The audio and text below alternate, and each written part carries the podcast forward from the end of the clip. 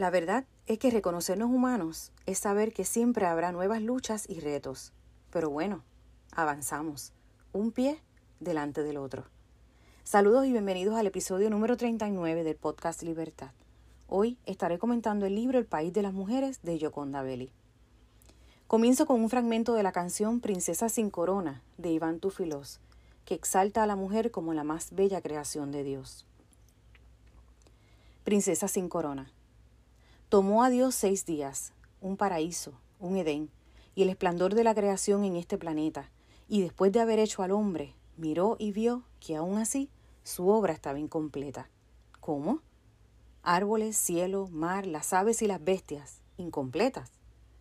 Mas sin molestias, el Creador cerraría sin mucha modestia, y como gran cierre punto final, pondría un gran signo de exclamación, la plataforma del Edén, las luces, las estrellas y la audiencia, toda la creación. Y durmió al hombre, y tomó un hueso, no de su brazo de su cuello ni su talón, sino de sus costillas, el hueso más cercano a su corazón. Y mientras Adán dormía, el mismo dedo de Dios creó su obra más codiciada, su obra más fuerte, y aún así la más delicada. Capaz de ser frágil como recién nacido en sollozo, y a la vez capaz de derretir al rey más poderoso. La hizo sensible, emocional, hermosa como playa, pero fuerte como ola. Y si es necesario, capaz de mantener una familia sola. La creación fue completada. No con el cielo, no con el mar. Basta con ver que la creación fue completada contigo, mujer. Mírate, pero no por el lente de tus complejos, sino por el lente de tu creador. Tú, su reflejo. Y si eres su reflejo, te da a entender que eres más que caderas y pelvis, pues tu rostro es lo que él mira cuando él se saca un selfie. A ti no te hace más la ropa de un diseñador, te hace más que eres la obra maestra del diseñador. Perfecta, porque eres semejanza de un perfecto creador, que no te llamó excelente, te llamó lo mejor. Tu corona no es de diamantes ni esmeraldas, tus trajes de gala no son vestidos ni faldas, ni tu manto está hecho de ninguna tela, recoge tu corona del piso. Delante de Dios no existen damiselas. Tu corona es la gloria de Dios, tu vestido es su Espíritu Santo. Y si la nobleza es tu calzado, la humildad debe ser tu manto, porque la presunción de Dios son ustedes, las mujeres. Y en la vida puedes olvidar muchas cosas, pero nunca, nunca olvides lo que en Él eres, hija de Dios, princesa de reino, semilla de la vida, y mientras entiendas esto, tu corona nunca estará perdida. Y si Dios te llama su hija, ningún otro halago interesa. Hoy ponte tu corona, levanta tu cabeza y camina como lo que eres, realeza, como toda una princesa. Sobre la tarima, la presidenta Viviana Sansón terminó de pronunciar su discurso y alzó los brazos triunfante. Le bastaba agitarlos para que la plaza entera prorrumpiera en renovados aplausos.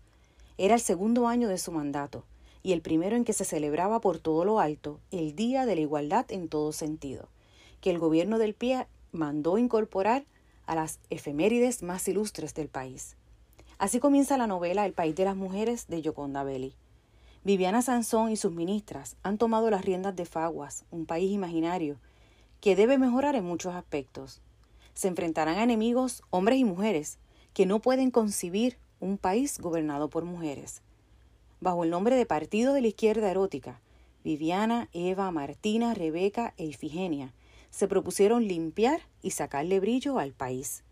Y cito, El círculo era un abrazo, había declarado, y la palabra mágica de su administración era contacto, todos en contacto, tocarse, sentirse.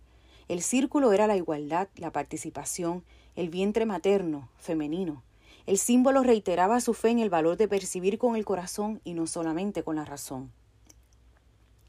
Las gafas de sol, la taza, la cafetera, la toalla, el anillo, el paraguas, la libreta de notas, el pizapapeles, objetos que le fueron dando sentido a la vida de Viviana y nos ayudan a darle secuencia a la historia.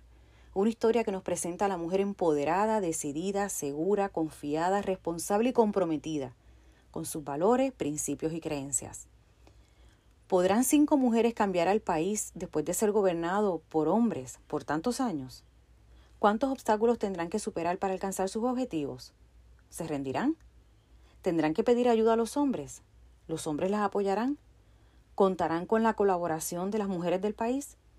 Te invito a leer El País de las Mujeres para que te convenzas o no de pertenecer al pie, partido de la izquierda erótica, y te animes a poner un pie delante del otro. La novela El País de las Mujeres fue publicada en el 2010, en un momento en que las mujeres seguían luchando por sus derechos y tratando de demostrar que podían hacer algo más que cocinar, fregar, planchar y cuidar a los hijos. Obtuvo el premio hispanoamericano de novela La otra orilla.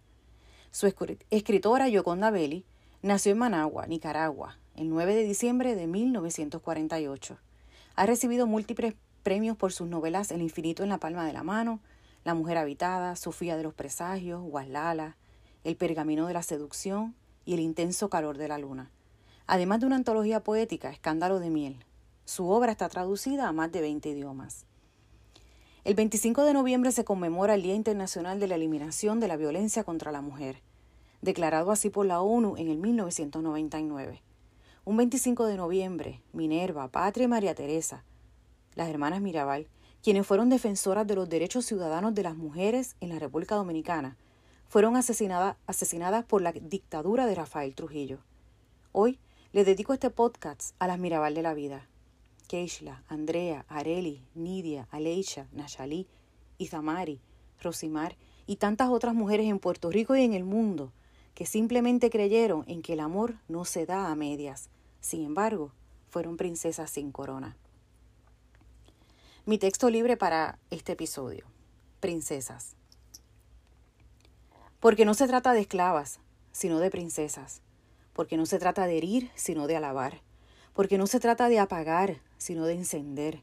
Porque no se trata de desanimar, sino de motivar.